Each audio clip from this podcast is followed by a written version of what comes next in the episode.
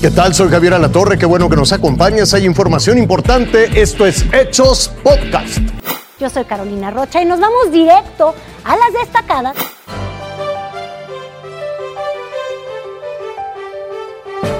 Llegó la hora, ¿eh? Es la hora del voto. Este domingo más de 93 millones de ciudadanos estarán llamados a las urnas en lo que se ha definido como la elección más grande de la historia de México. Esta es la boleta de la elección federal para renovar la Cámara de Diputados. 93.5 millones de personas podrán tenerla en sus manos. Luce los 10 emblemas partidistas que compiten como partidos nacionales ordenados según la antigüedad de su registro.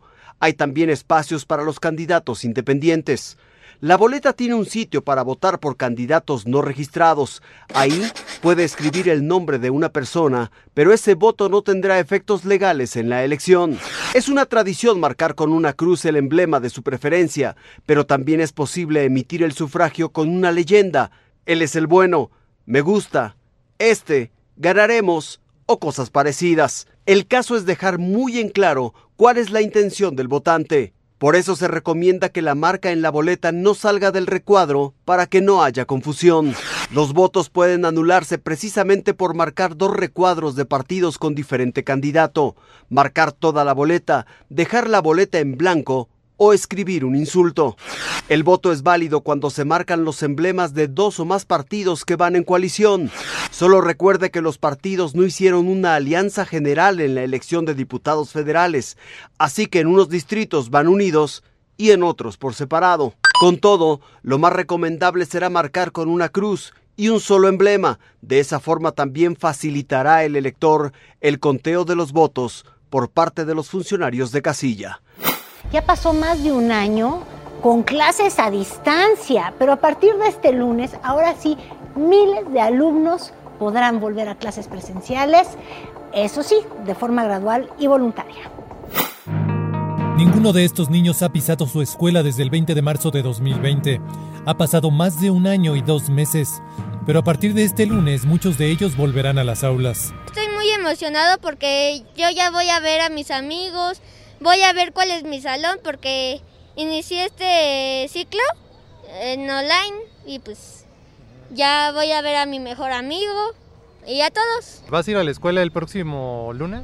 Sí, estoy emocionada para ver a mis amigos. ¿Hace cuánto no ves a tus amigos? Hasta 500 días. Pero no será un regreso completamente normal. Sobre la sana distancia que nos lavemos las manos muy seguido. Nos tenemos cubrebocas. La Secretaría de Educación Pública ha dado a conocer nueve intervenciones que las escuelas deben seguir. Se deben conformar comités participativos de salud escolar integrados por padres de familia y maestros. La escuela debe garantizar el acceso de los alumnos a agua, jabón y gel antibacterial. Los maestros deberán estar vacunados.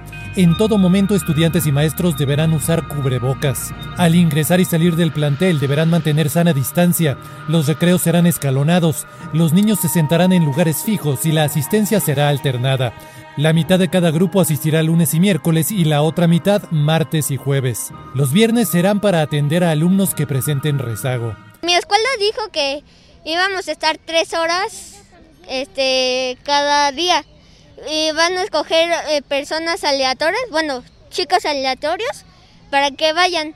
Además, se deberá privilegiar el uso de espacios abiertos, suspender todas las ceremonias, estar atentos para la detección de casos de COVID-19 y brindar apoyo socioemocional a maestros y alumnos. Yo creo que ya se debería de regresar a las escuelas.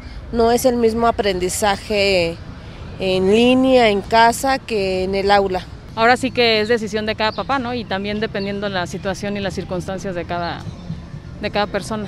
La SEP ha aclarado que no es necesario comprar uniformes ni útiles adicionales. El regreso a clases es voluntario y se mantendrá la opción de seguir estudiando desde casa.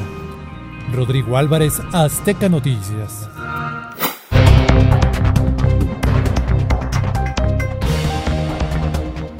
Es momento de ir más allá de nuestras fronteras. Un accidente al interior de una mina de carbón en China dejó a al menos dos personas fallecidas y seis desaparecidos. Las autoridades ya han implementado una operación de rescate con equipos de emergencia. Un tiroteo en un bar de Indianápolis, en Estados Unidos, deja a dos personas muertas y dos personas heridas. Los hechos ocurrieron esta madrugada. Hasta el momento no se reportan detenidos. La policía todavía investiga las causas de este ataque. El norte de Francia vive afectaciones debido a las lluvias intensas que están azotando al país en estos días. Comercios y calles resultaron afectados. Equipos de emergencia colaboran con la ciudadanía para realizar las tareas de limpieza y retirar el lodo. Te invito a que siga con nosotros mañana con detalles de más información que justo ahora está en desarrollo.